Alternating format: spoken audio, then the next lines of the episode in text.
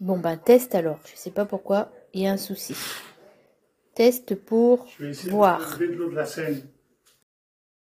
Bah, test numéro 2 pour voir si ça marche pour importer des fichiers.